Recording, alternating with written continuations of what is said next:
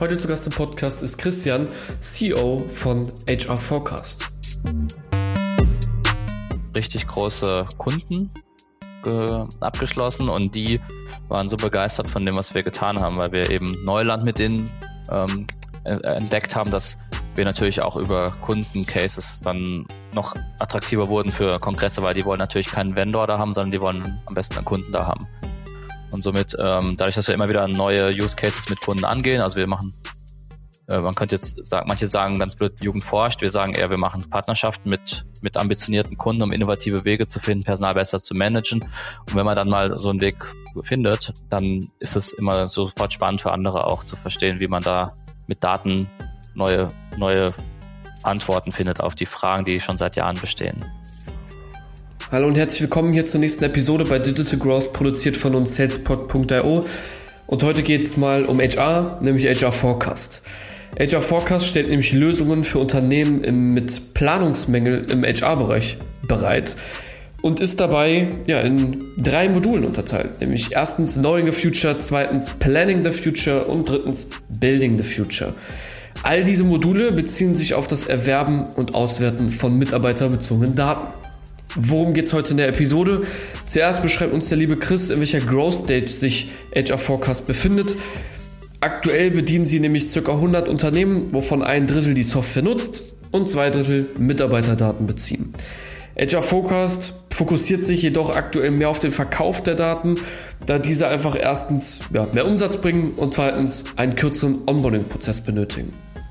Weiterhin erklärt uns der Chris auch, wie er seine Kunden gewinnt, da Chris ja schon in den Early Stages von HR Forecast auf vielen Kongressen und Events eingeladen wurde, um Vorträge zum Thema Daten in der HR-Industrie zu halten.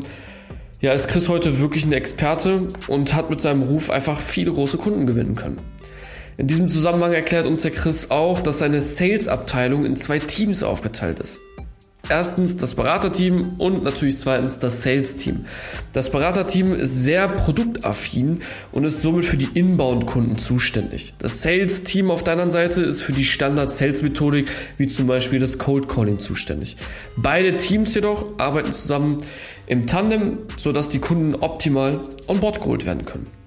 Und jetzt würde ich sagen, springen wir in die Episode rein und dir wie immer ganz viel Spaß beim Zuhören.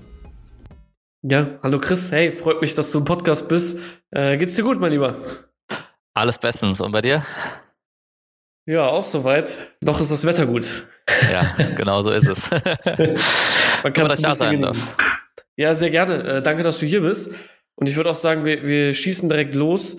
HR Forecast steckt ein bisschen was im Namen drin. Man kann es ein bisschen ereinen, aber ich würde sagen, sag doch mal meine eigenen Worten. Ähm, ja, wer bist du, was machst du und was macht vor allen Dingen HR Forecast? Ja, mache ich sehr gerne. Ähm, uns gibt schon eine ganze Weile, seit 2014, um genau zu sein. Und ich bin einer der beiden Gründer, die sich damals überlegt haben, diesen Schritt zu wagen, aus dem Konzern herauszutreten und was Eigenes zu gründen. Ähm, was machen wir am Ende des Tages? Äh, Fachkräftemangel ist ja in aller Munde und äh, Fachkräftemangel ist auch ein ziemlich konjunkturunabhängiges Thema und ich bin der Meinung, Fachkräftemangel ist eigentlich eher ein Planungsmangel. Und das ist genau das, was wir tun. Wir stellen nämlich Lösungen bereit, damit Unternehmen sich besser auf die Zukunft vorbereiten können, dass sie quasi heute schon planen können, welche Mitarbeitenden sie in Zukunft brauchen, was eigentlich zukunftsorientierte Skills für das Business sind und wie sie sich im Prinzip aufstellen müssen, dass das Ganze dann auch in der Zukunft entsprechend funktioniert, beziehungsweise die Weichen heute richtig gestellt werden. Das ist, sage ich mhm. mal so, ganz high-level das, was wir tun. Das Ganze ist natürlich datenbasiert. Ähm, wir haben Softwarekomponenten, wir haben Technologiekomponenten da drin und ähm, ja, unser ganzes Team ist relativ data-driven, wie man neudeutsch sagt, und ja, sehr begeistert von dem ganzen Thema Data und People, dass man das eben entsprechend vereint und daraus tolle Lösungen generiert.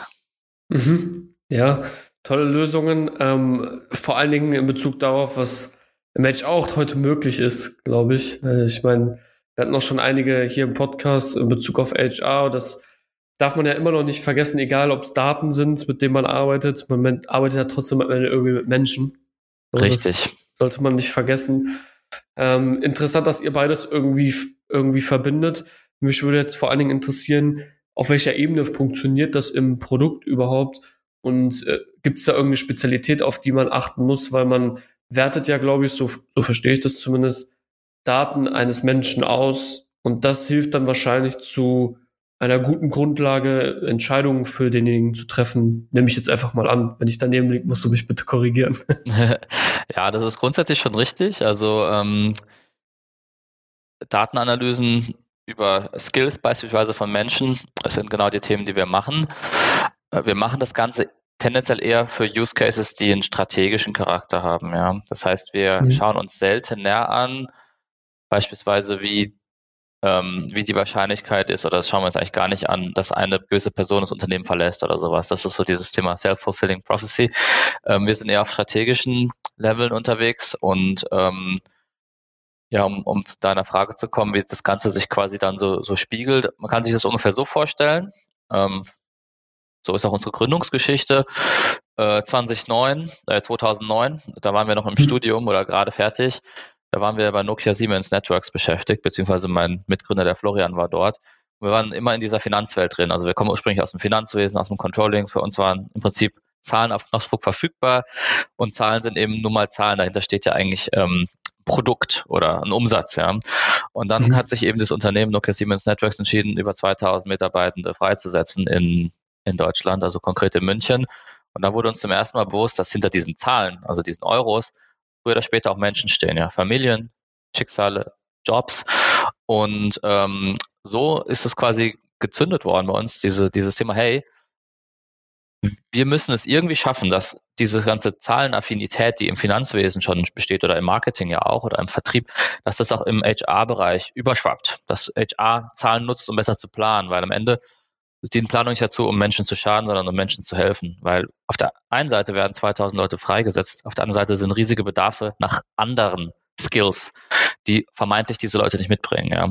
Aber Unternehmen mhm. haben eben nicht die Transparenz darüber zu sehen, wer kann denn in diese neue Welt, sage ich es einfach mal, mitkommen, äh, was müssen wir tun heute, damit das übermorgen alles noch funktioniert. Und wir sind der Meinung, dass man das mit einem datengetriebenen Personalplanungs- oder Personalmanagement-Ansatz eben hinbekommt. Mhm. Das heißt also am Ende des Tages auch, in Bezug darauf, sein Personal zu planen, seid ihr dabei eine, eine, eine, wichtige Anlaufstelle und das merkt man dann wahrscheinlich auch innerhalb des Produktes, ist wahrscheinlich ein wichtiger Bestandteil von dem, was HR Forecast abbildet. Richtig, ja. Also unser, unser Produkt besteht im Prinzip aus drei Layern, äh, drei Modulen mhm. kann man auch sagen, die miteinander verbunden sind. Wir nennen das Ganze Knowing the Future. Planning the mhm. Future und Building the Future. Das ist auch eine logische Reihenfolge. Also im ersten Schritt bei Knowing the Future, da geht es im Prinzip darum, das Zukunftsbild zu quantifizieren. Also wir arbeiten größtenteils mit größeren Unternehmen zusammen oder größeren Mittelständlern auch und die haben ja alle irgendwelche Veränderungen vor sich, die sie heute nicht so gut quantifizieren können. Geschäftsmodelle ändern sich, politische Krisen, wirtschaftliche Krisen etc., sodass, nehmen wir mal ein Beispiel, ein Unternehmen sich vielleicht heute entscheidet, wir wollen unsere unsere IT nicht mehr selber betreiben, sondern wir wollen die in die Cloud bringen, um einfach Kosten zu sparen. Das ist ja ein typisches Use Case in ganz vielen Unternehmen schon seit Jahren. Und wir helfen eben Unternehmen dabei, mit unseren Daten, die wir dann bereitstellen, zu quantifizieren, welche Jobs und Skills sie dafür benötigen und wie sie diese Personen im Prinzip im Unternehmen aufhängen müssen, dass sie diese Transformation hinbekommen. Das heißt, im ersten Schritt liefern wir Daten. Deswegen Knowing the Future, wir helfen den Kunden zu verstehen, was passiert in der Zukunft. Deswegen auch der mhm. Name HR Forecast. Im zweiten Schritt Planning the Future. Da geht es dann darum, hinter dieses Zielbild konkrete Zahlen zu legen. Also wie viele brauche ich jetzt eigentlich davon? Wie viele ähm, Cloud Engineers brauche ich? Wie viele Server Admins brauche ich noch? Etc. Ähm, das heißt, hier sind wir in dieser strategischen Planungswelt drin, wo wir auf Basis von Geschäftstreibern die, ähm, die quantitative Planung umsetzen. Und im allerletzten Schritt, da geht es dann bis zur Mitarbeiter runter, da geht es dann darum, die Planung oder diese, diese Gaps, die dann logischerweise rauskommen, eben zu befüllen. Das kann man mhm. machen, indem man die eigenen Leute weiterentwickelt, Menschen am Arbeitsmarkt rekrutiert oder Menschen am Arbeitsmarkt ausleiht, was man ja auch Build by Borrow dann nennt. Und ähm, im Prinzip, das, das ist dann die letzte Lösung, die, die dann jedem einzelnen Mitarbeitenden hilft, zu verstehen, hey, wie kann ich diese Gaps mich reinentwickeln? Was brauche ich dafür heute? Was brauche ich morgen? Und was fehlt mir eigentlich? Mhm. Okay. Das heißt, wie du das schon zusammengefasst hast, ist am Ende dieses genau dieses Thema Daten, äh, worauf ich später auch nochmal zu sprechen kommen will, weil wir sind halt so ein Daten, Datenschutz Deutschland, sage ich mal dazu. ähm, ne, was auch ein, ein, krasses Thema irgendwie ist, ne? in, in Verbund mit Menschen. Vielleicht, äh, bevor wir auf, auf das Thema auch Growth gleich zu sprechen kommen, ähm, jetzt hast du schon gesagt, euch gibt es so ein bisschen länger. Äh, du hast kurz das Thema 2009 angeschnitten. Wann habt ihr äh, HR Forecast ge gefundet, äh, gefoundet? Ähm, 2014, ja. Nach, also 2014. zwischen 2009 und 2014 haben wir auf der grünen Wiese gespielt, mhm. haben uns mit dem Thema HR auseinandergesetzt. Wir hatten ja davon offen gesprochen gar keine Ahnung. Und ja dann in den fünf Jahren eben erste Methoden und Konzepte entwickelt. Und 2014 hatten wir den ersten Kunden an der Tür, äh, der an der Tür geklopft hat und da haben wir uns entschieden, jetzt zu gründen. Okay, das heißt, ihr seid jetzt auch schon ein bisschen länger, seid dann auch durch Corona gekommen. Ich denke mal, das ist ja. gleich auch nochmal ein wichtiges Thema, mhm. ähm, weil dort hat sich, glaube ich, meiner Meinung nach sehr viel im HR sowieso getan, ne, weil auch einfach Einstellungsprozesse viel digitaler geworden sind. Das ist zumindest auch bei den ganzen Gästen, die irgendwas mit HR gemacht haben, die jetzt vor dir hier waren, so. Ähm, noch einen kleinen Rundumüberblick. Ähm, kannst du einmal kurz sharen, wie, wie viel seid ihr, also wie viele Leute seid ihr aktuell? Mhm. Wir sind jetzt knapp 80, also im ersten mhm. 11. gibt es die nächste Welle, dann knacken wir die, glaube ich, mit den Newcomern, ähm, die 80 und ähm, was uns auszeichnet oder schon immer anders gemacht hat, ist, dass wir eben so, so diese Remote First Policy verfolgen. Das heißt, wir haben diese 80 Menschen überall verteilt, größtenteils zwar schon in unserer Zeitzone, aber ob die jetzt mhm. in, in Portugal, Deutschland oder in Polen sitzen oder auch in der Ukraine, das ist für uns nicht relevant. Ähm, das heißt, der Arbeitsmarkt der ganzen, von ganz Europa steht uns quasi zur Verfügung oder vielleicht auch darüber hinaus. Ähm, da stehen wir jetzt quasi heute, ja. Okay, also auch schon eine ganze Menge und dazu muss natürlich, damit man auch solche Anzahl an Mitarbeitern bezahlen kann, muss natürlich auch eine, eine bestimmte Summe an Kunden dahinter stehen. Ähm, kannst du da so einen Rundumblick geben? Ich will nämlich auch gleich aufs Geschäftsmodell eingehen.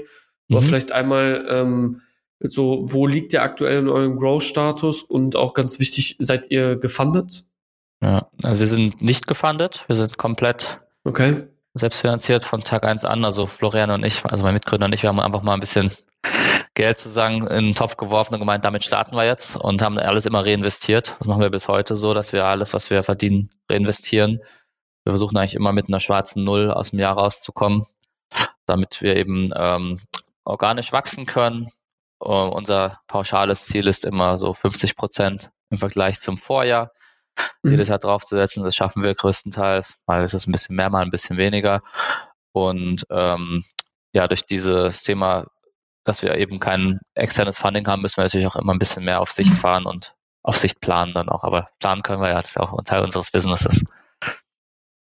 Klar, mit Mitarbeitern sowieso, aber dennoch ist es ja, ist es ja so, selbst äh, dann, wenn ihr gerade nicht gefundet seid, äh, bei 80 Leuten zu sein, muss man ja auch erstmal hinbekommen. Da stellt sich dann die Frage, okay, ähm, wie, wie monetarisiert ihr? Also im Endeffekt seid ihr eine Software. Ähm, kannst du dazu einmal was sagen und auch, hm was, wie, wie staffelt sich das? Gibt es Lizenzmodelle? Ähm, zahlt man pro Nutzer? Gibt es eine quasi Unternehmenslizenz? Ähm, wie, wie funktioniert das? Ja, also wir monetarisieren durch drei Quellen. Das eine ist Software as a Service. Da gehen wir in der Regel nach Unternehmensgröße. Also wir, wir chargen normalerweise pro Mitarbeitenden. Mhm. Ähm, auch wenn nicht jeder Zugriff auf die Apps hat. Ähm, ne, ein Unternehmen, das 100.000 Mitarbeiter oder Mitarbeitende beplant, zahlt entsprechend für 100.000 und ein Unternehmen, das nur 10.000 Mitarbeiter hat, zahlt dann für 10.000. Ähm, das ist die eine Quelle, ein ganz klassisches Lizenzgeschäft. Okay. Darüber hinaus haben wir relativ hohe Service-Fees, weil zum Beispiel so ein Onboarding bei uns relativ komplex ist. Also es kann durchaus mal die Hälfte von einem oder mehr von einem, vom, vom Fee des ersten Jahres sein, das ähm, on top nochmal für das Onboarding draufkommt. Also da sind durchaus größere Beträge dabei kann auch mal sechsstellig werden tatsächlich, mhm. ein Onboarding. Und ähm, die zweite, den, den großen zweiten Input, den wir haben an, an, an Revenue, ist über, über Data, ähm, die wir, Daten, die wir verkaufen. Also ich hatte von Know the Future gesprochen, diesen Zielbildern. Das sind Daten, die wir quasi weltweit zusammen suchen aus verschiedenen Quellen. Wir haben eine eigene Crawler-Farm, die wir betreiben. Und diese Daten haben einen sehr hohen Wert und die stellen wir maßgeschneidert bereit. Ähm, da steckt dann natürlich auch ein bisschen Arbeit dahinter, die entsprechend zu kalibrieren, diese Analysen, aber das ist im Prinzip unser größter Revenue Stream, dass wir einfach aufbereitete Daten verkaufen bis hin zu fertigen Analysen. Das äh, im Prinzip äh, auch sehr häufig so, dass Unternehmen noch nicht die Capability haben, die Daten selber zu analysieren, sondern sich eben die fertige Analyse sozusagen dann direkt mit einkaufen, die sie zu ihrer Fragestellung haben wollen. Okay. Zwei Fragen habe ich dazu. Erstens, wenn das Modell sagt, pro Mitarbeiter, in welchem Betrag befinden wir uns? Und das zweite ist, es ist ja etwas völlig anderes, so ein so ein Monetarisierungsmodell zu haben, als Daten zu verkaufen. Äh, vielleicht kannst du da auch mal ein Beispiel zu geben, das wäre super. Ja. es sind auf jeden Fall zwei komplett unterschiedliche Modelle, ja. Die sind ja. losgelöst voneinander. Dieses Thema Datenverkaufen, das ist meistens basierend auf einem auf einem Output, den wir verkaufen, also einen, einen Value, den der Kunde einkauft und der ist bepreist. Ähm, während wenn wir von Software sprechen, da ist normalerweise so, dass, ähm, wie ich sagte, das mit skaliert mit der mit der Mitarbeiteranzahl und im Regelfall liegt so ein durchschnittliches jährliches License Model bei uns zwischen 40 und 200.000 Euro. Okay. Je nachdem, ob wir halt, ne, ob es 1000 Mitarbeitende sind oder weniger, dann sind wir bei maximal 40.000 oder halt eben darüber hinausgeht auf 100.000 plus. Gibt es denn so eine Mindestmenge, die jemand braucht? Also ich sag mal jetzt unter, keine Ahnung, 200 Mitarbeiter macht es dann keinen Sinn? Das wäre so die absolute Untergrenze, würde ich sagen, für, für, für unsere Produkte. Aber wir sind sehr stark Use Case getrieben. Also wir haben diese Produkte mhm. so entwickelt, dass man verschiedene Use Cases abbilden kann. Wenn man aus dem Recruiting kommt, dann sind 200 Personen ähm, vielleicht auch tatsächlich die Untergrenze. Wenn es mehr so um Personalentwicklung geht, dann sind es vielleicht eher 500. Aber wir haben unsere kleinste, unser kleinstes License-Modell ist quasi 500, das ganze mhm. Paket. Da sind okay. auch viele Unternehmen dabei, die haben vielleicht nur 370 oder 450 Mitarbeitende, die, die sind dann in diesem Paket quasi alle drin. Okay, verstehe. Alles klar. Ja, erstmal vielen Dank für den Überblick, weil jetzt können wir quasi zum, zum Thema Growth kommen, weil jetzt weiß man überhaupt, was, ne, was, was kostet das, in welche Richtung geht das überhaupt? Und du hast auch eben gesagt, die Daten zu verkaufen ist auch ein ganz anderer Prozess am Ende des Tages, als äh, nur über dieses Lizenzmodell zu sprechen. Deswegen würde ich gerne mal zwei Use Cases einfach rausnehmen und erstmal sagen, oder erstmal dich natürlich erstmal fragen, was ist denn überhaupt euer Current Growth Stage? Also wie viel Kunden nutzen aktiv HR Forecast roundabout? Hm, es müsste um die 100 sein, ja. Vielleicht ein paar, paar drunter, ja. Okay. Und ähm, das splittet sich, also gibt es dann auch in diesen 100 sind, gibt es da einen klaren Fokus, dass du zum Beispiel sagst, der größte Teil dieser Leute kauft eher die Datenpakete oder nutzen die die Software selber? Genau, also es ist ungefähr ein Drittel, zwei Drittel, wobei es dann einen hohen Überall, also ein Drittel der, dieser Kunden nutzt quasi ausschließlich unsere Software mhm. Und zwei Drittel eben diese Daten. Deswegen konnte ich auch auf diese Frage, wie viele Kunden wir konkret haben, nicht jetzt mit einer konkreten Zahl antworten, weil wenn man diese ja. Datenpakete einkauft, das ist auch teilweise so, dass man in On-Demand-Modellen unterwegs ist und sich vielleicht ähm, heute Daten einkauft, dann erst wieder in einem Vierteljahr oder in einem halben Jahr, sodass wir eben, also wir haben dann keine, keinen Churn in dem Sinne, aber wir haben im Prinzip ähm, keine, keine Kunden, die dann, also in dem, in dem Business Case dann keine Monthly Customers in dem Sinne, ja. Und deswegen ja. verteilt sich ungefähr so ein Drittel, zwei Drittel, aber es gibt auch viele Kunden sind in beiden Welten unterwegs, sodass es sich immer mehr vermischt, ja. Also man kann es quasi auch kombinieren dann.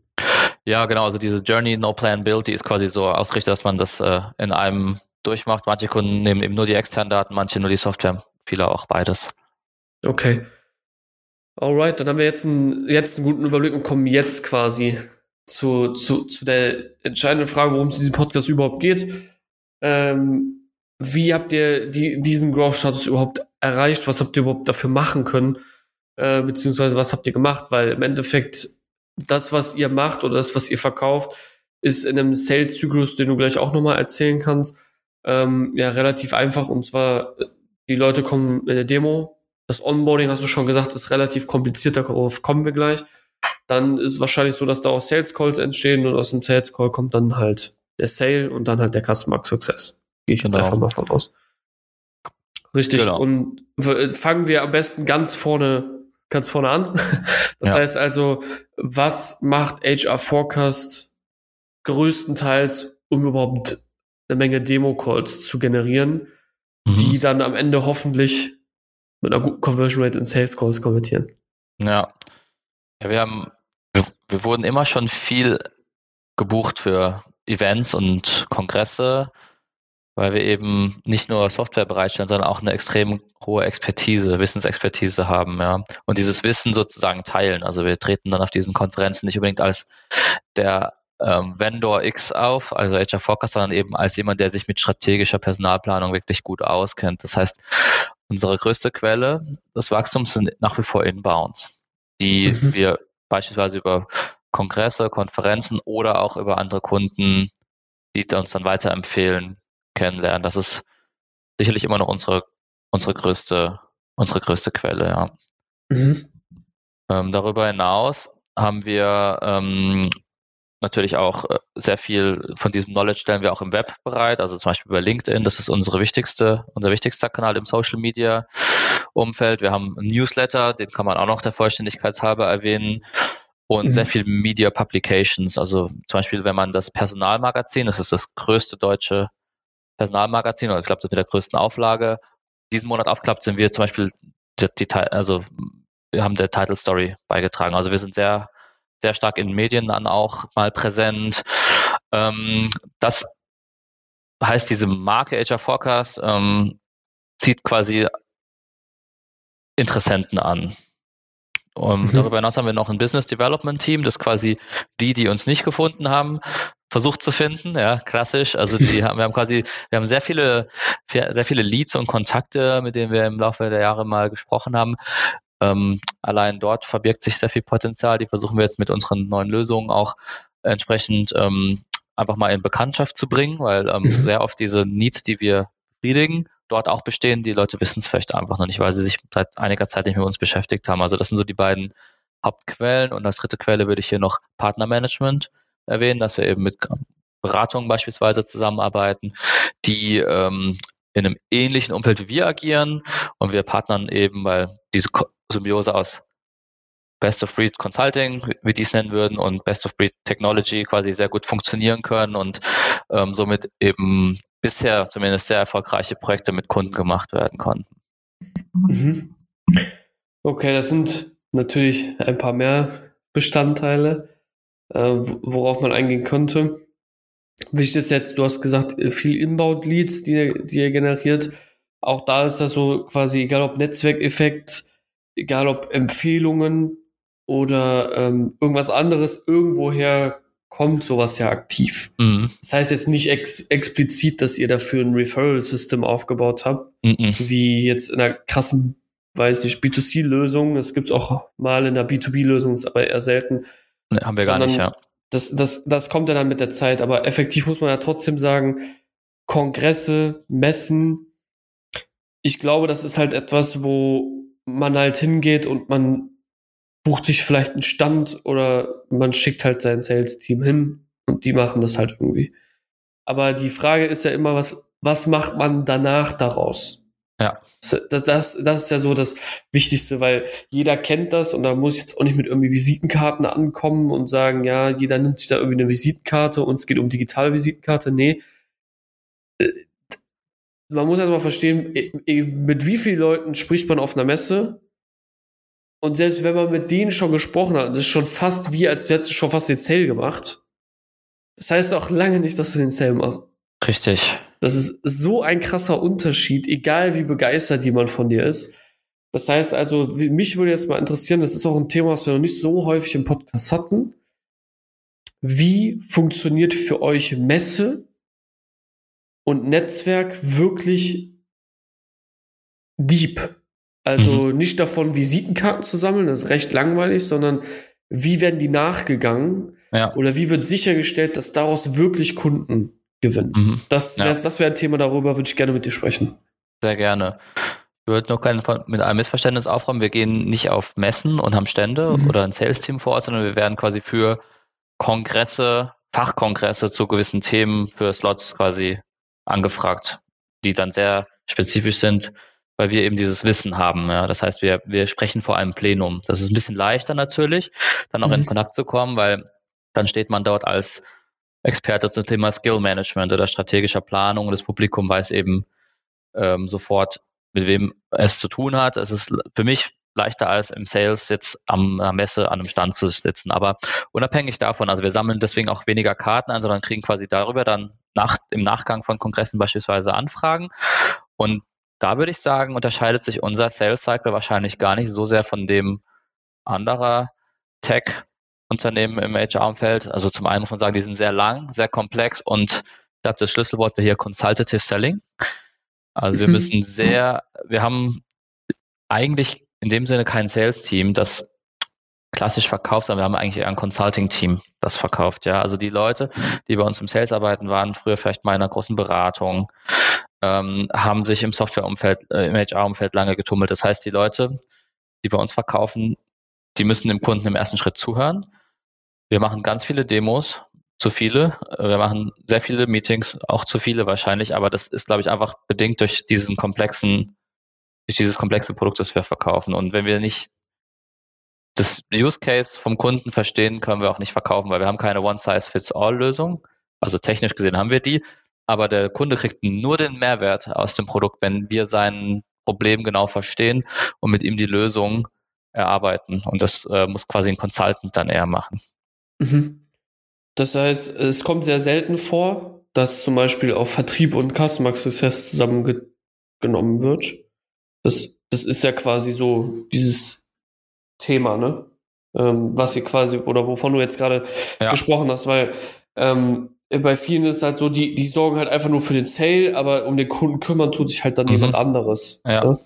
Genau. Das heißt das ist ja bei euch dann nicht so, sondern Richtig.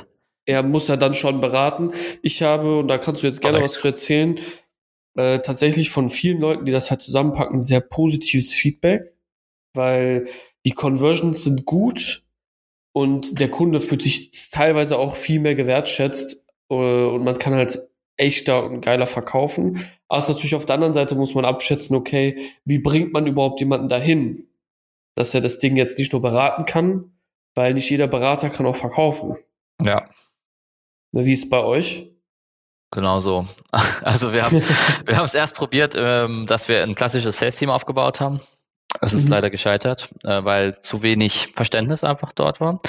Und dann haben wir quasi jetzt das ähm, um 180 Grad gedreht und sind wieder auf das zurückgegangen, wie es quasi war, als nur die beiden Founders da waren, nämlich der, der verkauft, der setzt auch um. Ja? Ähm, und jetzt sind wir quasi in diesem Modus sehr erfolgreich unterwegs. Und ähm, unser, unsere Challenge ist aktuell eben, wie du sagtest, dieses, dieses, diese Sales Skills sozusagen, die sind natürlich bei den beratungslastigen ähm, Verkäufern vielleicht nicht ganz so stark ausgeprägt wie bei einem klassischen Vertriebler, so dass wir eben das natürlich jetzt äh, optimieren. Wie machen wir das? Mhm. Wir haben uns so eine, einen gesunden Mix geholt aus klassischen Sales-Leuten, die dann eher in, de, in dem, im, im Outreach sind. Und dann haben wir, ähm, sobald quasi Interesse von Kunden besteht oder Prospects besteht, dann nehmen wir die Consultants mit an Bord. Ja. Das heißt, mhm. wenn jetzt ein klassischer Inbound kommt von einem Kongress, der geht sofort an den Consultant. Wenn aber unser, unser Business Development Team, ähm, das sind quasi eher Vertriebler, jemanden findet, dann nehmen wir im Nachgang dann den Consultant mit dazu, sodass man dann im Tandem das Ding closed und dadurch lernen eben zum einen die Business Developer mehr über das Produkt und über die Kunden und deren Probleme und unser Consultant äh, lernt halt entsprechend, wie man auch mal einfach nur verkaufen kann. Ja, das ist ja, also dieses Skill ist ja nicht ganz unwichtig. Mhm. Okay.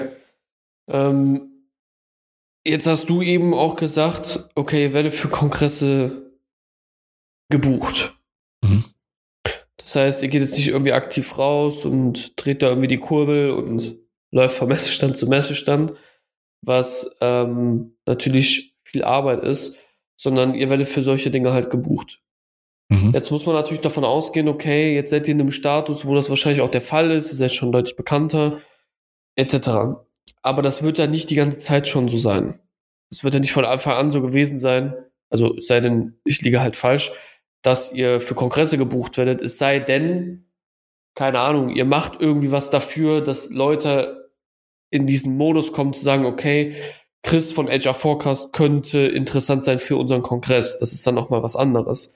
Aber gibt es da irgendwas, was dazu geführt hat, dass ihr überhaupt gebucht werdet? Mhm. Oder woran liegt das? War das schon immer so? Ähm, es war tatsächlich schon immer so, das Thema, mit dem, mit den Themen, mit denen wir uns beschäftigen, da sind wir schon äh, Vorreiter. Also jetzt in dem Sinn, dass wir uns sehr lange damit beschäftigen und sehr hohe Expertise haben und die Themen werden immer größer. Das heißt, wir haben da ein gewisses, ja, eine gewisse Footprint sozusagen in dem Thema. Und wir haben schon, als wir noch keine Kunden hatten, waren wir auch schon auf ein, zwei Events gebucht, weil einfach dieses Thema Daten mit Personalmanagement zu kombinieren so neu ist oder neu war damals 2014, ja. Mhm.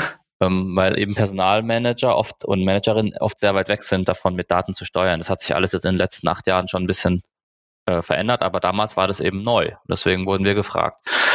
Ähm, was sicherlich wichtig war, dass wir Ankerkunden gewonnen haben. Also wir haben eins, zwei richtig große Kunden mhm. abgeschlossen und die waren so begeistert von dem, was wir getan haben, weil wir eben Neuland mit denen ähm, äh, entdeckt haben, dass wir natürlich auch über Kundencases dann noch attraktiver wurden für Kongresse, weil die wollen natürlich keinen Vendor da haben, sondern die wollen am besten einen Kunden da haben.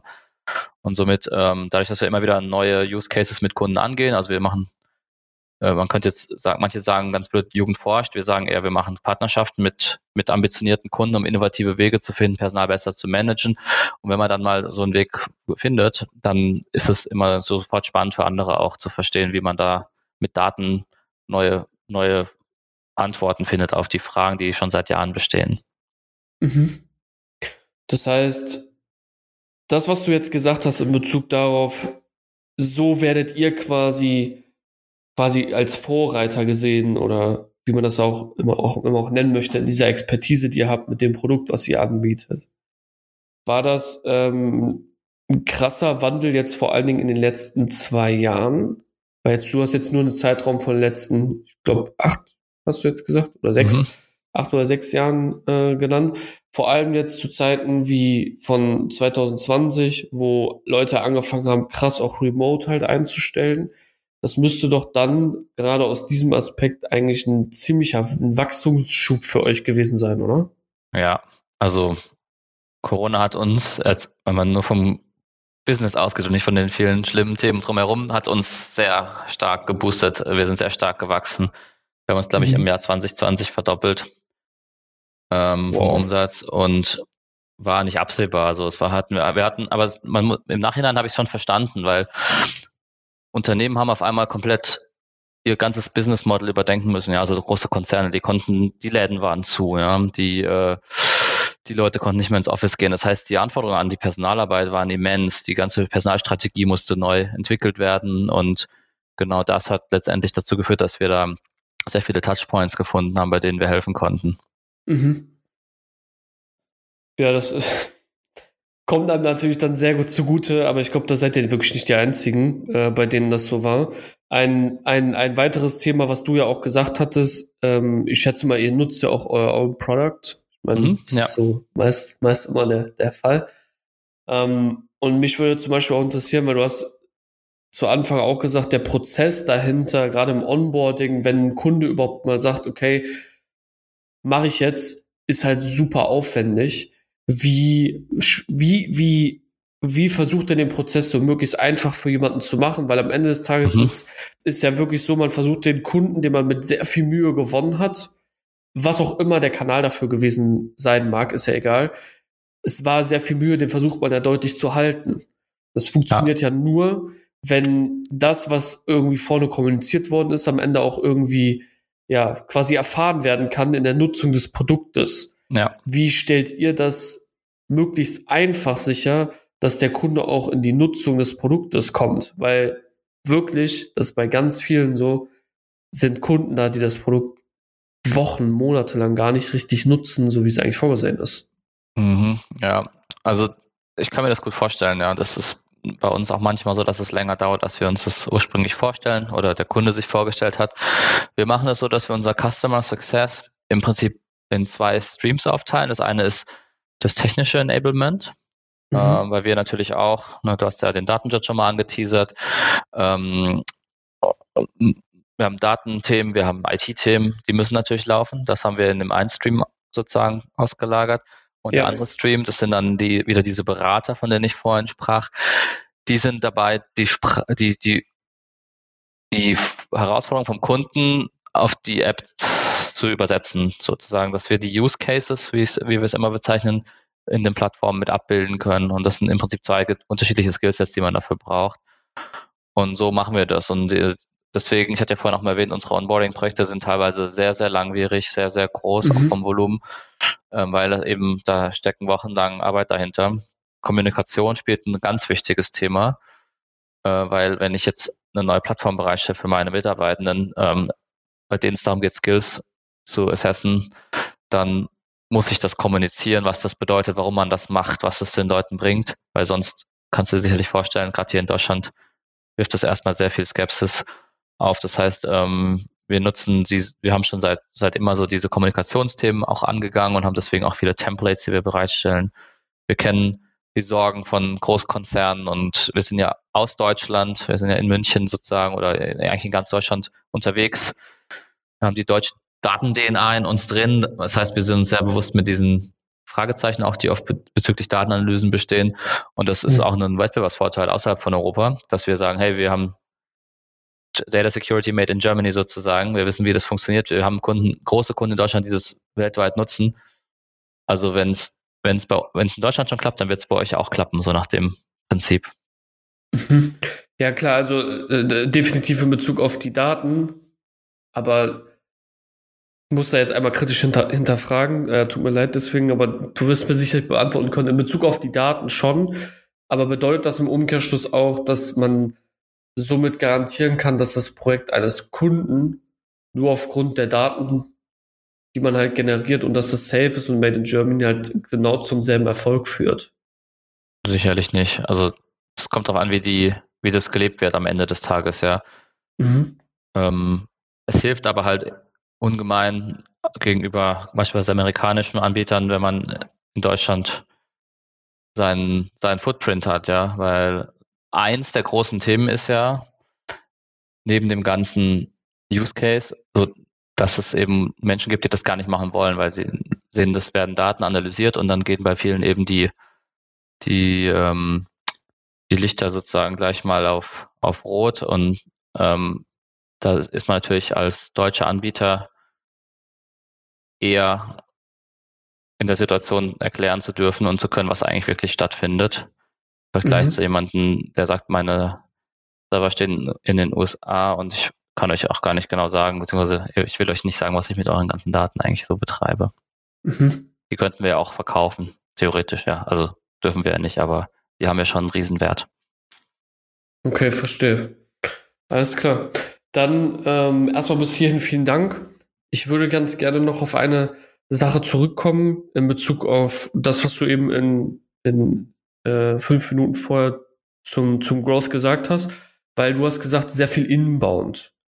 Und äh, sehr viel Inbound ist alles, was für Richtung Enterprise geht, eigentlich eher so die Zweitstelle, weil sehr viele Leute eigentlich Outbound machen. Und äh, jetzt hast du auch erklärt, ihr, ihr habt äh, Consultants, die darüber hinaus auch verkaufen, ähm, habt aber trotzdem oder seid mittlerweile auch dabei, Outbound zu kreieren oder auch das Team dafür aufzubauen. Ist das etwas, also wie ist da der aktuelle Status? Seid ihr gerade erst dabei, das zu machen? Oder ist es wirklich so, dass ihr auch sagt, boah, wir haben so viel Inbound, eigentlich brauchen wir das gar nicht, weil wir haben viel zu viele Projekte. Weil es ist wirklich eher was Untypisches, was für ja. alles, was Richtung Enterprise geht. Also ich glaube, zu viele Kontakte gibt's nicht. also ähm, wir haben ein so gesundes Maß an Inbounds, die uns dabei helfen, eben unser Business in einem gesunden Maß zu wachsen. Aber wir wollen natürlich die andere Quelle nicht ungenutzt lassen. Das heißt, wir haben jetzt ähm, in diesem Jahr, wir sind noch dabei, aber es läuft eigentlich schon seit dem Sommer, dieses Outbound-Thema auch quasi in Fokus gerückt. Hm. Haben es vorher auch schon gemacht, aber eben nicht so strukturiert, ja. Also jeder hat mal seine, seine Outbound-Kampagnen gefahren, aber jetzt haben wir es eben verankert im Unternehmen und es hilft uns einfach, nochmal einen, einen draufzusetzen. Wir, ich bin jetzt noch nicht imstande zu sagen, durch Outbound, äh, durchs Outbound-Team haben wir unseren Umsatz um weitere 30 Prozent steigern können. Da sind wir leider noch nicht, weil wir das jetzt erst seit ein paar Monaten machen. Aber es sieht danach aus, als ob das äh, ein, tatsächlich ein sehr erfolgreicher Weg für uns auch ist. Mhm. Kannst du denn so ein bisschen dafür anteasern, zumindest welche Kanäle ihr dort belegt? Telefon, LinkedIn? Mhm. Also zum einen haben wir extrem viele Leads, wie ich schon sagte, die in den Jahren uns über den Weg gelaufen sind und aus denen auch nicht, äh, nicht weiter konkret wurde. Mhm. Die, dieses, dieser Riesenpool ähm, ist eine Quelle, die man abtelefoniert, ab E-mailt, irgendwie interagiert, ja. Das ist ein, ein Kanal. Das andere ist, dass wir eben über ähm, ein klassisches Outbound-Calling auch machen, also Telefonakquise, äh, LinkedIn-Akquise, also diese üblichen Sales-Kanäle, sage ich mal, bedecken wir auch, äh, besetzen wir auch. Und das ist im Prinzip schon schon mehr oder weniger ist. Ja. Also man kann man kann ja sehr gut die Zielgruppe über LinkedIn sozusagen definieren. Wenn wir jetzt mal und und wir haben eine relativ nischige Zielgruppe, muss man auch sagen. Also nur sehr wenige Leute, die mit denen wir idealerweise reden. Und äh, wenn wir die finden im richtigen Unternehmen, in einem richtigen Standort, das sind quasi unsere Kriterien, also Unternehmensgröße, Funktion und Standort, dann sind die für uns relevant. Und wie, wie wir an die rankommen, ähm, kann halt dann Calls, E-Mails, Kampagnen, News sein, Einladungen sein zu Webinaren etc. Wie viele, weil du jetzt sagtest, eine super kleine Anzahl, wie viele sind das ungefähr? Äh, Outbounds oder Inbounds oder was meinst du? Nee, Outbounds, so roundabout. An wie viele könnt ihr, weil du meinst, das ist eine sehr kleine Anzahl, die ihr euch überhaupt wenden könnt. Ach so. was für eine Zahl sprechen wir? Ach so, äh, die Zahl kann ich dir jetzt nicht genau sagen, aber ich meine, eine kleine Anzahl im Sinne von, es müssen Unternehmen größer 500 Leute sein. Mhm. Es müssen, wir fokussieren uns schon noch sehr stark auf Europa auch, wobei wir das immer mehr aufweichen.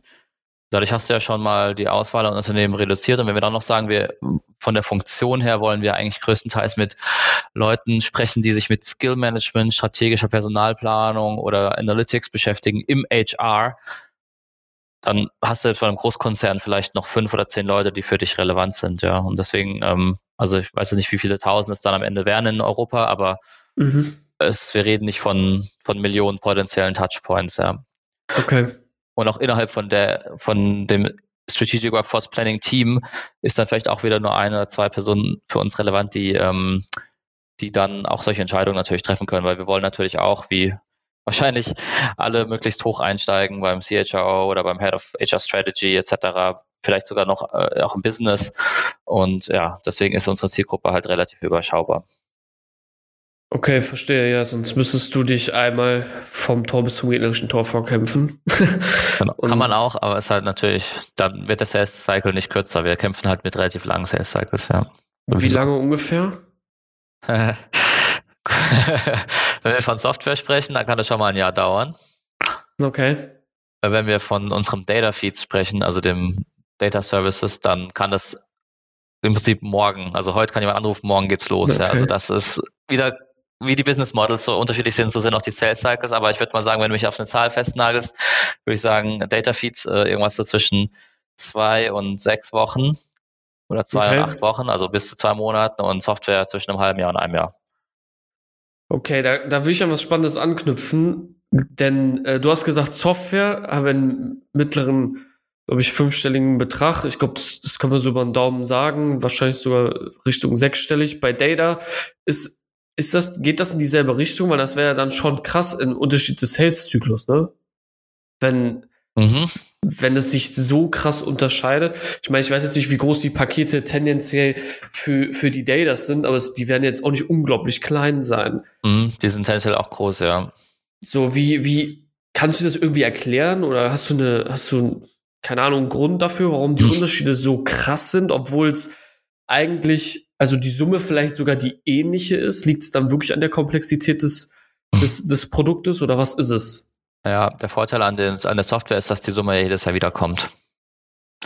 Hm. Im Data-Umfeld haben wir vielleicht für, wenn man es dann vielleicht Projekt nennen würde, ja, ähm, etwas mit einem Anfang und einem Ende, einem definierten. das hm, heißt, okay. ähm, die verkaufen sich so schnell und so einfach, weil vielleicht der CEO sagt, wir müssen bis in sechs Wochen unsere IT-Abteilung transformieren, also die Strategie dafür entwickeln. Wir müssen unsere Sales-Abteilung transformieren. Das heißt, wir gehen mit einem konkreten Auftrag auf die Suche, um ein einmaliges Case zu lösen.